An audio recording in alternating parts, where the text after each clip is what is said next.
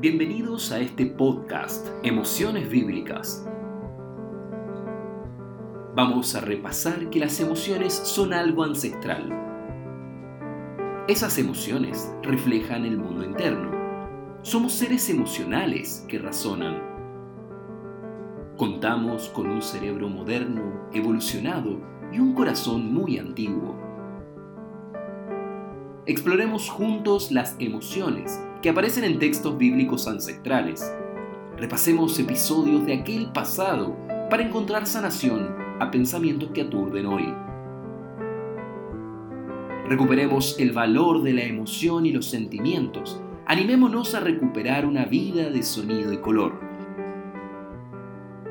Nos acompaña psicóloga clínica de la Universidad Católica de Chile, supervisora acreditada, directora, especialización en clínica psicoanalítica relacional con niños y adolescentes, magíster en psicoanálisis de la Andrés Bello, nos acompaña Analia Stutman.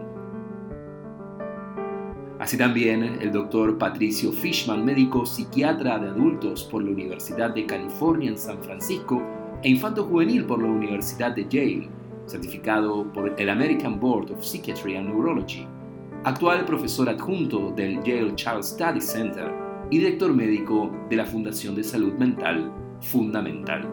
En la voz, Rabino Ari Sigal, sociólogo, sirviendo en la comunidad Círculo Israelita de Santiago. Bienvenidos. Bienvenidos a una nueva edición de este podcast, Emociones Bíblicas, y en esta oportunidad vamos a hablar de la tristeza. Curioso presentar un podcast en vez de hablar de alegría, partir por la tristeza. Claramente la última vez nos encontramos para hablar de decepción y posiblemente la tristeza tenga algo que ver con la decepción como estado. Algunos dicen que la tristeza es una de las emociones básicas, pero lo que nos vamos a estar cuestionando aquí si la tristeza es de afuera, es externa o si tiene que ver con el mundo interno. Solo para empezar este diálogo, alguna vez un rabino me ha enseñado que uno nunca tiene que medir la tristeza de la persona que tiene enfrente, porque no hay forma de poder entenderla ni siquiera de interpretarla, sino que en definitiva esa tristeza es y hay que dejarla fluir. ¿Cómo interpretan, cómo ven la tristeza, cómo la definen? No sé si tengo una definición, yo más bien pienso que la tristeza la, la correlaciono con todo estado emocional de abatimiento, dolor, decaimiento psicológico y espiritual, sensación de pesar y básicamente el contacto con un sentimiento que te, aleja justamente de, las vivencias positivas, alegres, satisfactorias, no, solo la alegría, ¿no? Es como que uno juega el parantónimo, ¿no? Como tristeza, alegría, pero creo que es mucho más que la falta de alegría.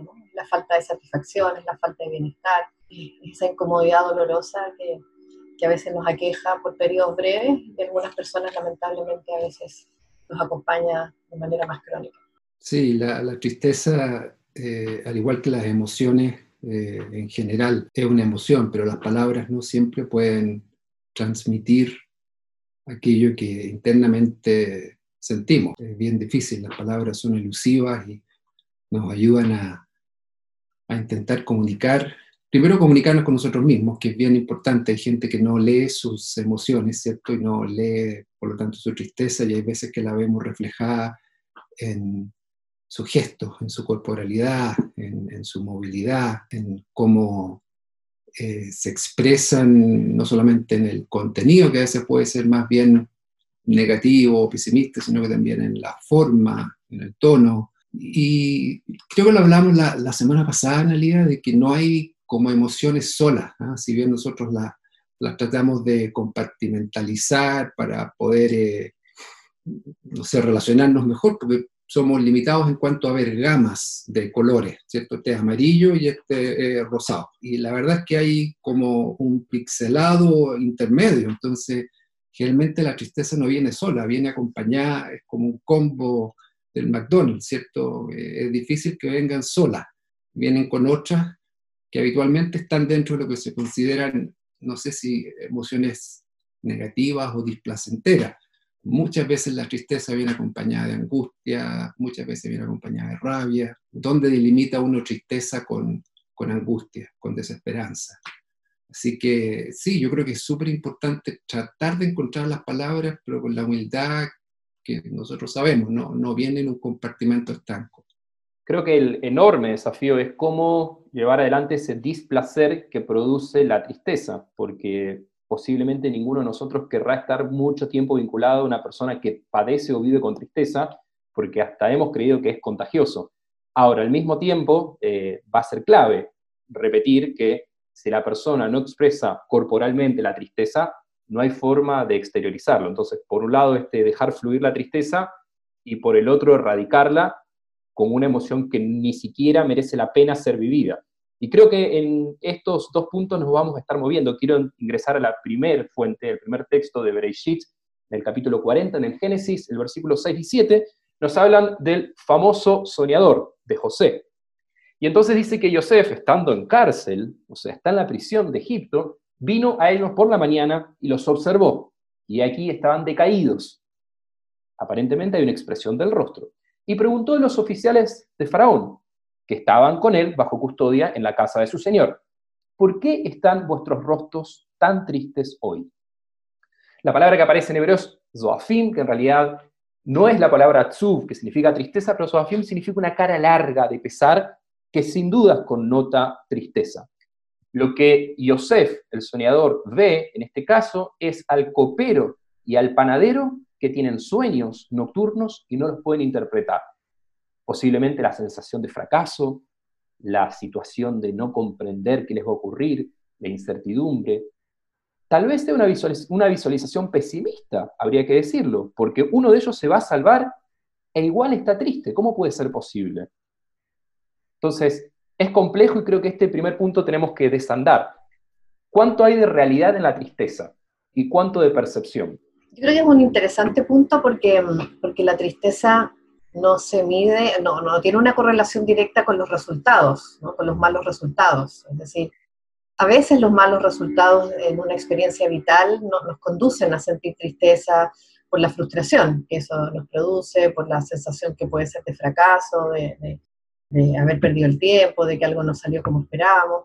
Pero la tristeza puede ser, eh, digamos, ahí Pato también puede meterse un poco más, pero puede ser un sentimiento que, que se, se, impone. O sea, no siempre la tristeza es una resultante afectiva, ¿no? Es decir, eh, generalmente cuando la tristeza es una resultante afectiva, es decir, es lo que me termina pasando cuando algo me falla, y me frustra, y me duele, y me hace sentir mal, eh, podríamos hablar que estamos en el, en el, plano de la salud. Estamos hablando de una persona que lee bien lo que le ocurre, que, se relaciona bien con sus experiencias y que, bueno, tiene un, detector de la emocionalidad que va viviendo bastante ajustado y por lo tanto se duele, se conmueve, se aflige eh, por aquello que acaba de vivir. Lamentablemente en otros casos, eh, la tristeza es algo que emerge a veces desde una carga biológica, como es en las enfermedades anímicas. Hay algunas enfermedades anímicas, eh, algunas que son más leves, moderadas, otras son severas, donde la tristeza antecede incluso los acontecimientos. Y es, como una cierta imposición que vendría desde un complejo sistema eh, cerebral. y entonces yo diría que la tristeza que concurre a un evento eh, desafortunado en nuestra vida es una tristeza saludable, es una tristeza de alguien que está abierto a vivir sus emociones, que está abierto a conocerse y a saber qué siente. Una tristeza que se nos impone, una tristeza que se cronifica. Eh, tú hablaste de algo, a nosotros nos parece que la tristeza podría contagiarse. Bueno, yo lo dije la primera vez en el primer podcast existe el contagio efectivo, existe el contagio, pero, pero en este caso a veces es por la convivencia prolongada con alguien que está padeciendo de una tristeza excesiva eh, y que, bueno, impone un cierto clima en los vínculos también. ¿no? Es se, entristece el vínculo, por decirlo así. Si yo estoy triste y estoy en un vínculo íntimo con alguien, bueno, termino entristeciendo nuestra relación también. Ahí hay un interjuego. Me, tiraste la biología ría, así que... Eh, te devuelvo algo, no, no, no hablaste de los sueños y que no se los interpretaron, así que después nos metemos ahí, porque las narrativas y, los relatos son, son importantes, eh, no importa si viene de lo biológico o de lo reactivo. Sí, la tristeza uno siempre la asocia con tristeza excesiva, eh, depresión, ¿ya? Y eh, el ponerle etiquetas a, a personas es complejo, ¿dónde, ¿dónde termina la tristeza y empieza la depresión? Y bueno, se hizo necesario, como algunas cosas que son males necesarios, tratar de, de delimitar, de, de clasificar, porque antes se describían las emociones de personas en forma muy subjetiva y se asociaban incluso a personajes. Eh, eh, yo me recuerdo conversaciones con, con, psiquiatras que de repente asociaban eh, un cuadro de una persona, un cuadro clínico, entonces decían sí, o esto tiene que ver con el estado anímico de la pitonisa de Delfos. entonces uno al final, cuando le preguntaba a otro supuesto especialista, era casi lírico, era muy lindo, pero de repente se estaba hablando de personas muy diversas. La tristeza no solamente es natural, es normal y es sana si ocurre en relación a un evento que la debe evocar. Además, nos preocupamos si una persona no la vivencia en relación a un evento que nosotros en forma, no sé si cuantitativa o cualitativa, lo, lo clasificamos como un evento adverso de, de distintos tipos, ¿cierto? Pero como decía la analía, no es solamente la profundidad de la tristeza, es también la duración de la tristeza, la magnitud en relación a aquello que lo puede evocar. Si bien hay veces que esto viene solo de adentro y por ahí venía el término endógeno antes, ¿cierto? Esto es endógeno, como que no tiene nada, nada que ver con lo de afuera. Pero no existe lo meramente endógeno ni lo meramente exógeno, ¿cierto? O sea, somos seres que estamos interrelacionados con nosotros mismos y los demás. Pero si, si al evento yo trato de graduarlo, como se dice, ponerlo en un cierto nivel, y veo que la persona le atribuye un significado bien particular al evento. La forma de enfrentarlo es una forma también bien particular y que no se condice con la naturaleza ni la magnitud del evento. Yo a lo mejor podría decir que si bien hay un gatillante, que la respuesta de la persona está más determinada por una especie de temperamento, cuño biológico, tendencia a. Y ahí es donde tenemos que tener harto cuidado porque, como dicotomizamos las cosas, tendemos a decir esto es endógeno y esto es reactivo. Entonces, si es reactivo, generalmente lo mandamos para el psicólogo. Si es endógeno, bueno, primero al neurólogo a ver si podemos evitar al psiquiatra porque esté para los locos y después si es que pasa para el psiquiatra para que le dé pastillas. Pero la gente asocia tristeza con depresión y no estar triste es, eh, es anormal, ¿ya? Eh, no, no, no, corresponde. Hay, hay una anécdota, el, psicólogo Tal Ben Shahar de la psicología positiva, bien brevemente, enseñaba felicidad en Harvard, la cátedra más popular, y lo paraban de repente porque andaba con cara chiste, le decía, oye, tú no eres el gallo que enseña felicidad. Entonces él se enojaba y decía, bueno, o sea, que yo tengo que andar con cara de payaso todo el tiempo, no puedo estar triste, no puedo estar enojado. Me enojas tú que no eres capaz de entenderlo. Es algo muy interesante lo que nos trae Pato, porque las citas que vamos a conversar en este podcast tienen que ver con algo, alguna vez el Pato lo dijo como sugestionable. Insisto, si Joseph, José, se enfrenta al copero y al panadero y le dice, ustedes tienen caras largas hoy, ustedes tienen cara de tristeza, hay, no sé si el concepto, perdón Analia, es transferencia, pero que a partir de ese momento empiezan a confiar plenamente y lo que diga José, palabra de Dios, o sea, palabra sagrada. ¿Cuánto hay de esa transferencia o de esa tristeza que no es propia, sino que alguien te la impuso? Hoy tenés que estar triste. Eh, a ver, eh, digamos, lo sugestionable realmente es muy personal, depende mucho, porque en la medida que yo más me conozco, estamos siempre en la misma línea, aludiendo a la invitación a todos los que nos escuchan a, a reflexionar, a conocerse, a introspeccionarse, de manera tal de, de saber, ¿no? Es decir, transferencia hacia Joseph, que está, que está estudiada, eso es un concepto que crea Freud, que es súper interesante, claro, es decir, nosotros a alguien le podemos atribuir, ¿no es cierto?, un cierto lugar de sabiduría, de, capacidad de, entendimiento de lo que nos ocurre y de desciframiento, porque básicamente lo que hace Joseph y lo que hace un psicoanalista o cualquier terapeuta cuando, cuando interpreta un sueño es básicamente ofrecer una lectura, es ofrecer una forma, un cierto, cierto desciframiento, una cierta búsqueda de, conceptos y significados que expliquen algo, ¿no? Ahora, ¿cuánto yo como persona eh, me compro ese desciframiento que hace el otro respecto de mí? Eh, bueno, depende de realmente qué tan experto y tan capacitado esté en conocerme a mí, porque si hay algo que interesante tomar de Joseph, que es bastante distinto a las ciertas caricaturas que se han creado en la época contemporánea, como que uno puede comprarse un libro de desciframiento de sueños, ¿no? Es como lectura de sueños. Entonces, ah, si soñé con araña, me está pasando esto. La gracia es que Joseph hace lo que hace un terapeuta, que es ir a la profundidad de cada uno, a entender qué significa de manera particular, contextual, para ese sujeto su sueño más que, tirar las cartas, ¿no? Y hacer una, lectura universal o, masificada. Entonces sí, puede ser que a mí, si alguien que yo valoro, que yo respeto, a quien yo atribuyo una transferencia de autoridad, de saber, me dice que me ve triste, me puede tendenciar, ¿no? Me puede tendenciar.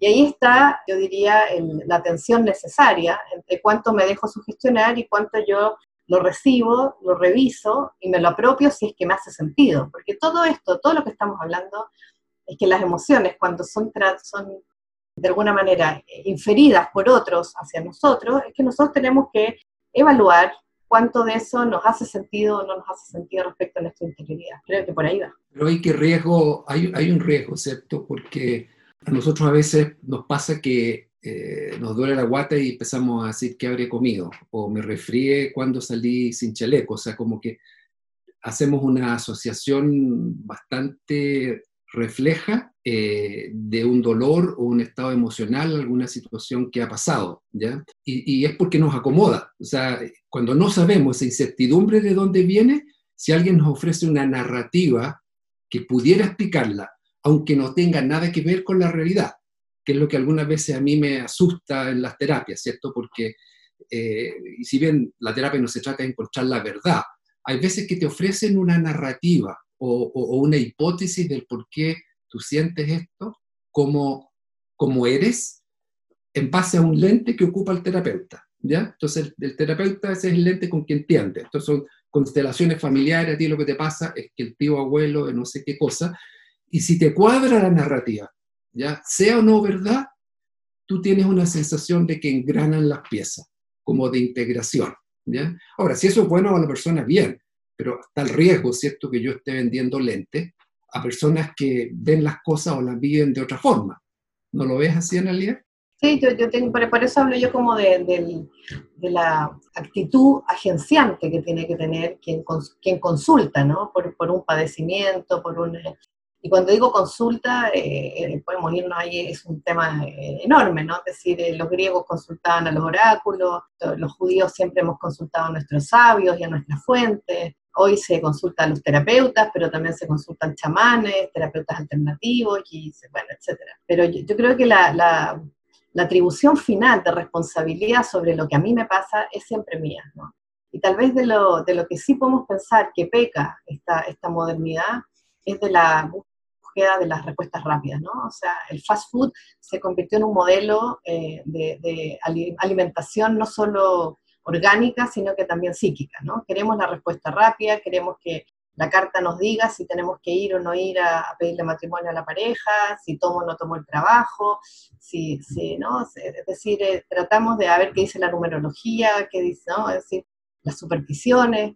En ese sentido, creo que toda persona saludable, en la medida de que no pierda la agencia de decir, estoy buscando hipótesis plausibles de ser combinables con mi experiencia y en la medida de que, me ofrezca la hipótesis, sea un terapeuta que realmente se interna en mí para ver desde mi lente más que desde su lente. Lo que a mí me pasa, digamos que es un muy buen trabajo porque eso se trata, una terapia. Es decir, una terapia es un ejercicio reflexivo donde intento de indagar un autoconocimiento más profundo, pero no hay ninguna duda de que gran parte de la población busca la, comida rápida, la que, entra rápido y que me da la respuesta y, me saca el tema de encima. Sí, es muy angustiante ser responsable en la propia vida. Me voy a meter en esa misma línea, Analía, y vamos a ir a la segunda fuente, pero tiene que ver un poco con el estado profético judío. O sea, el profeta dice cosas que en realidad él mismo no quiere escuchar, y el profeta lo sabe. Pero el profeta se basa en sueños, en visiones. Y cada profeta vive de manera distinta lo que le está pasando a Jerusalén, al templo. Y creo que es curioso que la tristeza en algún punto, en esta pregunta inicial que nos hacíamos, no está real frente a uno, sino que se interpreta, se percibe y se le infiere de una posible realidad, pero no es una realidad concreta, no es tangible esa tristeza. Vamos a ir al libro de Daniel, capítulo 4, en el versículo 5. Daniel nos va a hablar, es, diríamos, para ponerlo en contexto, el libro más moderno que tiene el Antiguo Testamento, el libro de, Daniel en términos históricos, y nos va a hablar de la destrucción del primer templo, entonces muchas de sus profecías tienen que ver con Nabucodonosor, quien es el encargado de la destrucción del primer templo, pero a pesar de eso Daniel trae la esperanza, inspira la esperanza en medio de la opresión, y entonces capítulo 4, versículo 5 dice, tuve un sueño que me hizo temblar, y estas fantasías, estando en mi cama, y las visiones de mi mente me aterraron. O sea, tiene un sueño que le da miedo y ese miedo lo conduce a la tristeza. Lo que sabemos de acá, incluso después los sabios talmúdicos van a decir en Tratado de Bendiciones, que un sueño es un sesentavo de lo que Dios te quiere decir en el mundo. Entonces, esto es lo que Analía decía, el sueño debe ser interpretado porque hay algo que no se termina de ordenar. ¿Será el inconsciente? ¿Qué será? No lo sabemos muy bien, pero Daniel habla de que tiene miedo y eso le provoca este terror claramente y de ahí desencadena la tristeza. ¿Qué hay de eso? Esas tristezas fóbicas. Bueno, como dices, como estábamos hablando desde el comienzo, es un, eh, un ejercicio de justamente una afectividad que se complejiza, ¿no? Es decir, esta idea de lo no compartimentalizado. Es decir, eh, más bien lo que tengo inicialmente es miedo, es un miedo de, mi porvenir, o es un miedo del porvenir de mi pueblo, o es un miedo del porvenir de mi nación, etc. Y ese miedo, ¿no? En la medida de que es una anticipación, porque el miedo, ya lo hablamos la otra vez, tiene que ver con lo anticipatorio, con que yo le adjudico algo una peligrosidad, ¿no? Y me relaciono con, con esa experiencia desde un gran temor, ¿no? Y que supongo que va a traer eh, malas consecuencias para mí, para mi nación, para mi pueblo, para mi grupo. Y claro, y eso al convertirse en una especie de profecía, o convertirse directamente en una profecía, no una especie, claro que puede entristecer, porque, porque ahí hay un destino, ¿no? Es decir, eh, si lo que yo soñé tiene una, una, de premonición, ¿no? de algo que va a ocurrir, eh, aunque sea un sesentavo, pero va a ocurrir, ¿no? Y eso es una mala noticia para mí los míos. Naturalmente, ya anticipatoriamente me empiezo a relacionar con esa, con esa experiencia de una manera dolorosa porque nos va a traer eh, sufrimiento, nos va a traer malestar, nos va a traer destrucción, etc. ¿Se acuerdan que cuando hablamos de eh, deseo dijimos que era operativo manejar el nivel de expectativa? ¿Ocurre lo mismo acá? ¿Es operativo manejar la expectativa de la tristeza? Eh, las expectativas están siempre, son inherentes a, a, los seres humanos y si bien nosotros sabemos de que debemos modelar y perdón, modular las expectativas, estamos fritos, siempre tenemos expectativas. O sea, más que intentar modularla, creo que hay que estar conscientes de ella para no mentirnos. Eh, ahora, respecto a la alegría, la decepción, la tristeza, siempre hay expectativas, pero vuelvo a lo, individual acá. No es solamente lo que diga José o Daniel, se transforma en profecía o se transforma en, una narrativa válida para uno dependiendo de quién la emite, porque se le confiere a la persona una característica, un poder especial. Entonces, capaz que otra persona diga lo mismo en cuanto al, contenido y cómo lo interpreta, pero eh, va a depender con qué propiedades inviste a la persona que interpreta la cara de los que ve al frente como triste. ¿Qué es lo que pasa con la mamá y el, papá cuando son niños, cierto? Hay veces que los niños no saben lo que les pasa. Y si el papá y la mamá conocen su mercadería, ¿ya? Pero es el papá y la mamá, no es el vecino. Y si la mamá le dice, ¿sabéis qué? Te, no sé, te, veo como triste. ¿ya? Y hay veces que ahí uno logra mirarse en un espejo que uno valida, que es la mamá y el papá. Entonces, así como la lectura que uno hace de los demás puede ser eh, muy subjetiva, adquiere un valor eh, la lectura o la narrativa que uno ofrece en base a quién es, para quien recibe esa emisión, el que la, emite. ¿Ya? Eso, eso es una cosa como muy, muy individual de quien lo hace. respecto a los sueños, ahí yo quiero, Analia, que lo, discutamos un poquitito porque eh, tú tú tienes toda la razón, está lleno de manuales que te dicen que si sueñas con culebra significa esto, araña lo otro, si es amarillo. Y, claro, eh, incluso dentro de la corriente formal eh, psicoanalítica hay ciertas asociaciones ¿ah? en cuanto a que si sueñas tal cosa, pero al final, como tú dices, lo más importante para que entienda la gente es qué significa para la persona misma que lo soñó aquello que soñó, ¿cierto? Eh, porque es como estar tirado en un pasto y, mirando las nubes, ¿cierto? Entonces uno de repente eh, dice, ¿qué mira, mira ese, ¿qué es lo que ves tú? ¿Cierto? Entonces uno dice, mira, es un elefante. Y otro dice, no, es una bomba de benzina con una manguera, ¿cierto? Eh, entonces, más que la forma, es qué es lo que le evoca a la persona, para que lo pueda trabajar ahí, ¿cierto? Y que, es diferente y, y, el rol principal del terapeuta es una neutralidad y no imponerle una interpretación. Me quedo metido en estas dos citas y me gustaría ver qué piensan ustedes, porque José tal vez evalúa tristeza pre-acontecimientos. O sea, no sabemos si el copero o el panadero van a vivir, pero Daniel adjudica tristeza post-acontecimientos, con templo destruido. Entonces, ¿esa tristeza es más potente previamente o con los hechos consumados? Vamos a ponerlo más exagerado. Sé que un familiar va a morir de cáncer pre-acontecimientos, no murió, sé que va a morir. Ahora, pasó un mes de la muerte de mi familiar, sigo triste.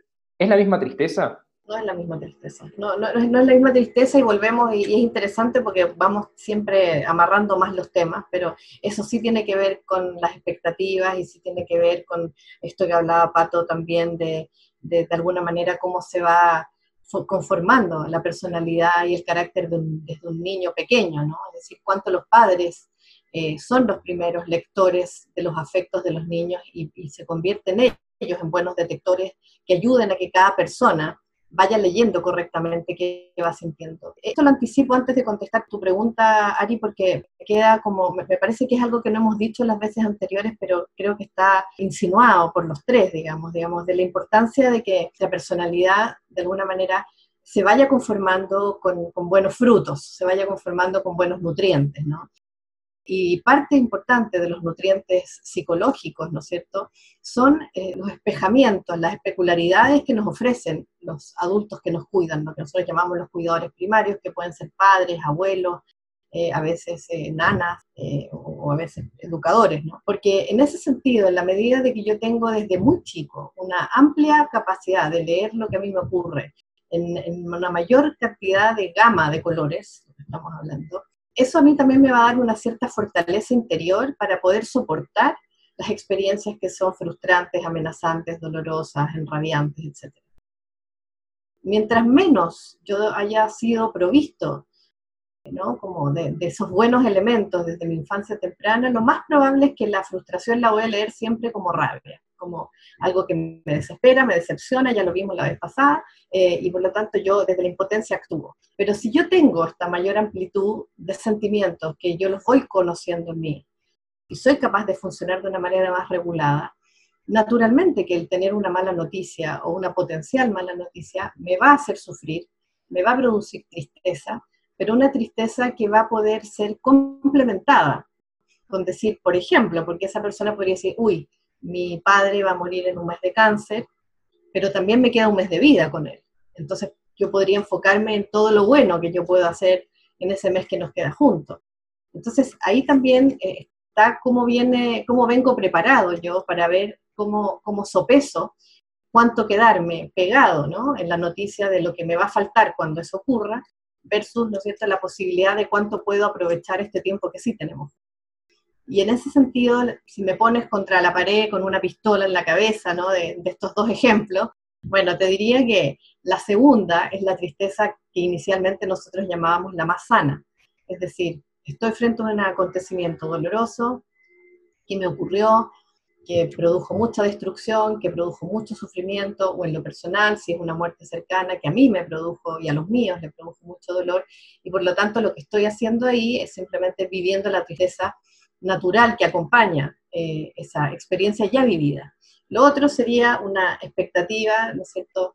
Eh, yo diría que habría que calibrar qué tan pesimista es, pero ahí depende nuestra mayor riqueza interna. A mayor riqueza interna, las malas noticias, eh, aunque sabemos que van a venir y posiblemente van a ser muy dolorosas, no se toman toda la escena de mi mundo psicológico. No me capturan por entero, ¿no? Es decir, las, las logro acotar un poco más.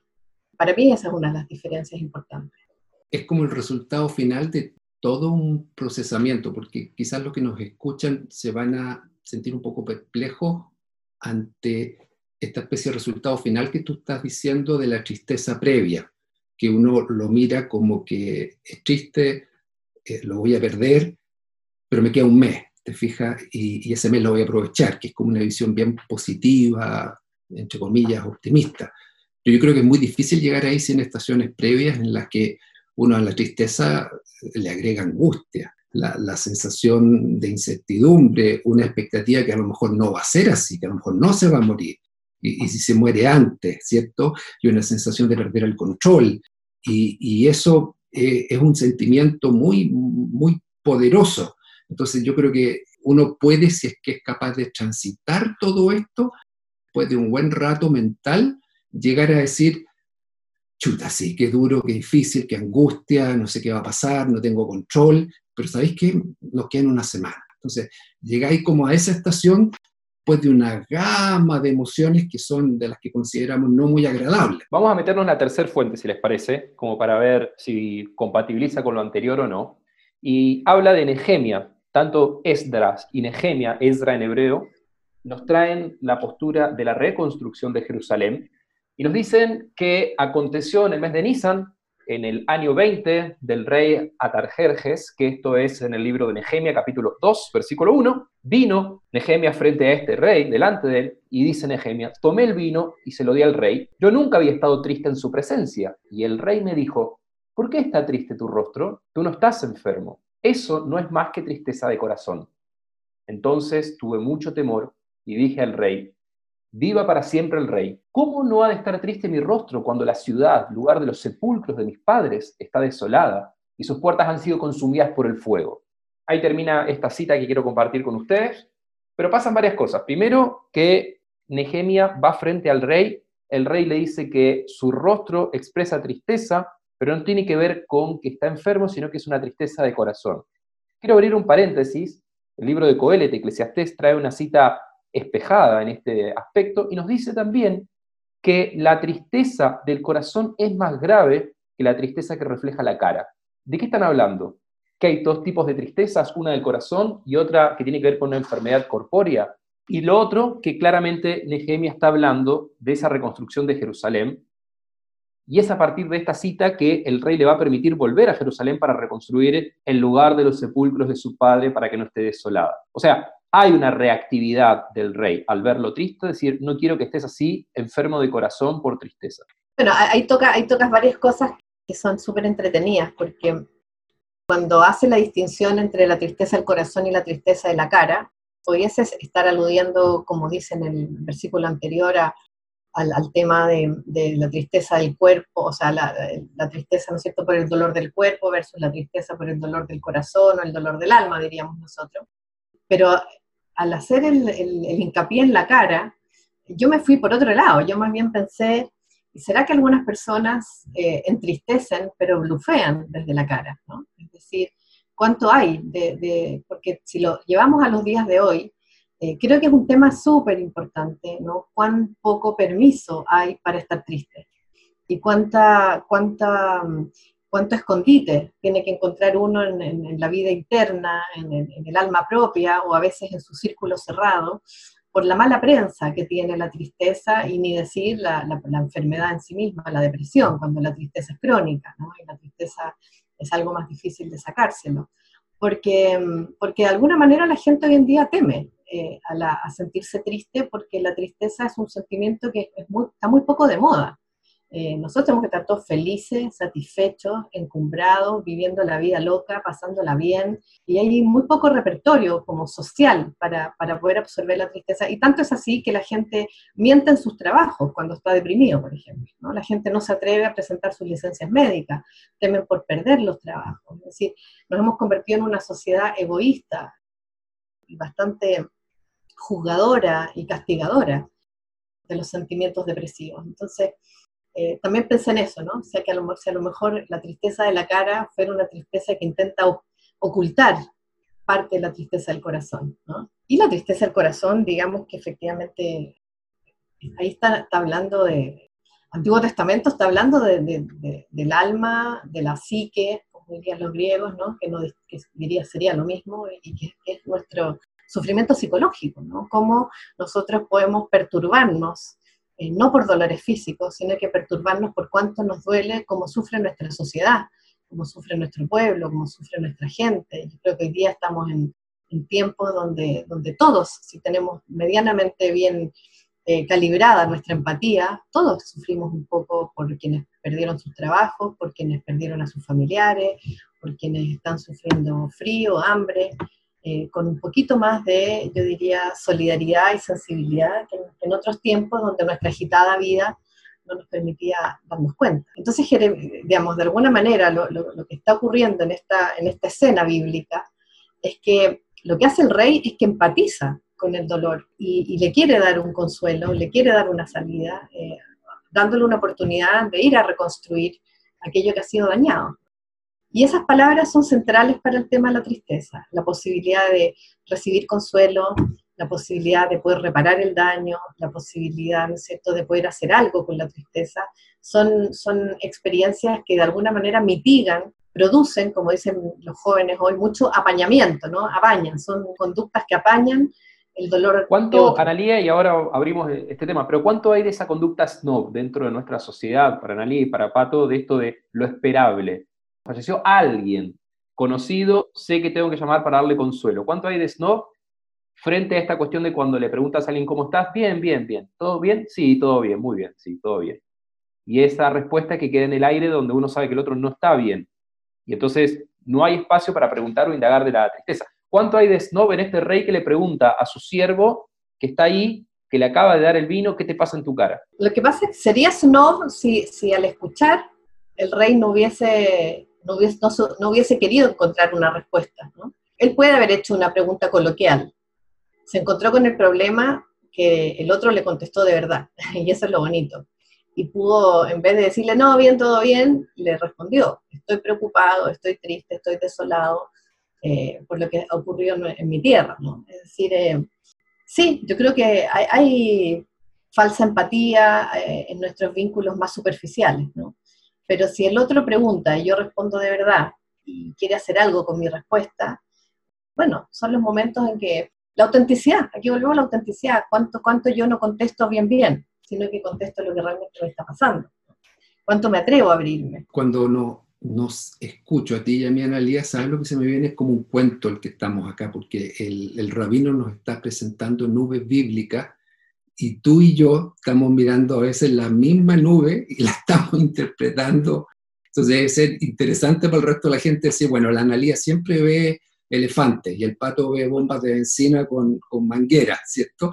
Entonces, eh, las interpretaciones que nosotros hacemos, porque alguien va a decir, ¿y de dónde salió lo que dijo este gallo? Pues si estaban hablando el Josecito, el Daniel, y, y, mira para dónde llegó, ¿cierto? Eh, entonces, les estamos mostrando parte de nuestra mente a la gente que nos está viendo y escuchando acá, en base a cómo nosotros estamos interpretando esto la lectura que nosotros hacemos de esa nube.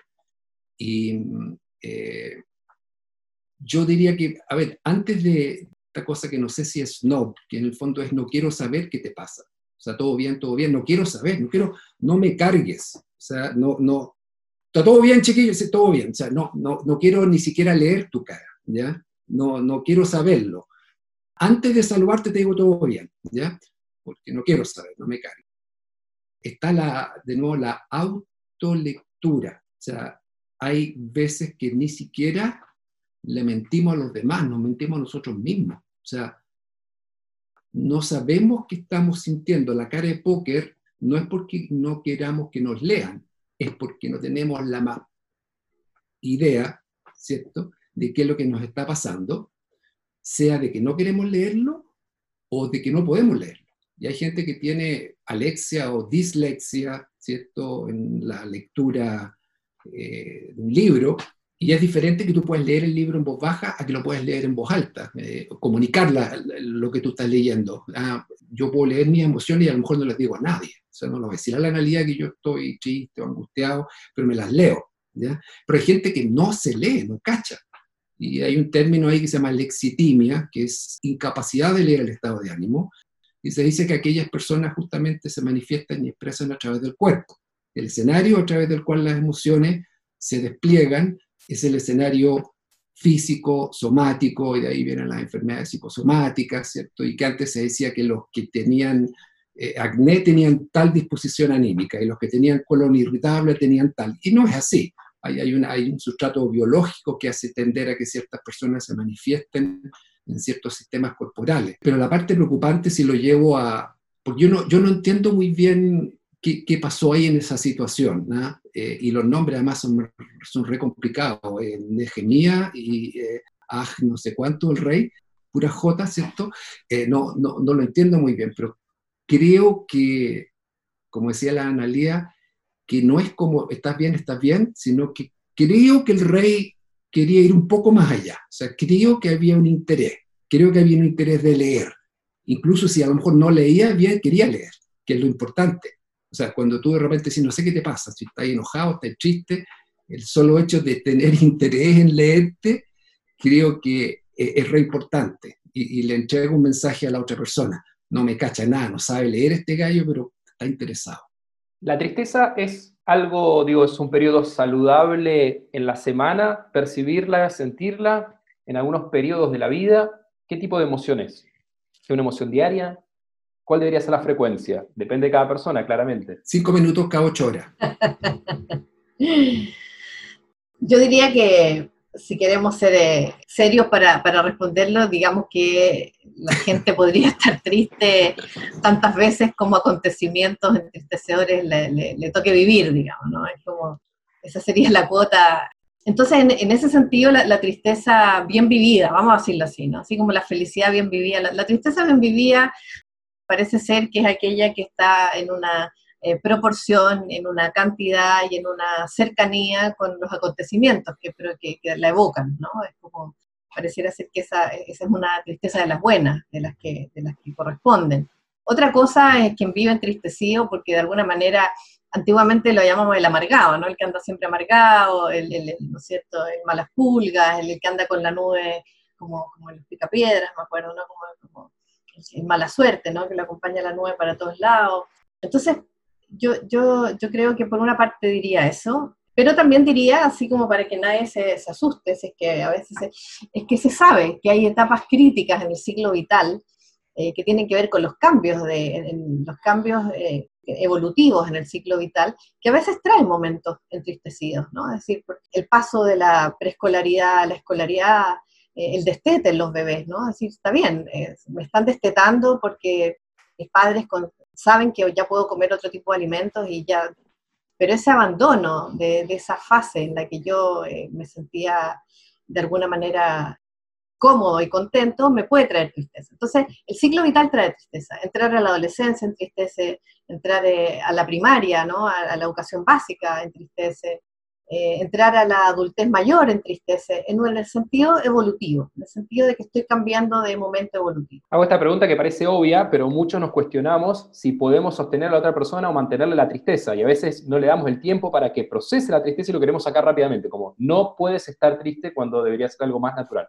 Tú dijiste los picapiedras, ¿cierto? Pero ¿te acuerdas de Leoncio el León y Chistón, ¿cierto? Leoncio todo positivo, y chistonto, oh cielos, león, incluso las cosas más buenas eran vistas en forma negativa. ¿ya?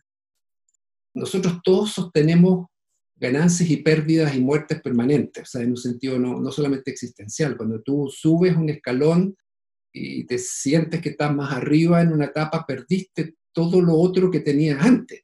Y es natural que nosotros tengamos aprensión, incertidumbre, tristeza, angustia, es normal. Pero quiero meter una cuñita aquí biológica. Hay personas que incluso estando todo bien, están pendientes de lo próximo malo que va a suceder.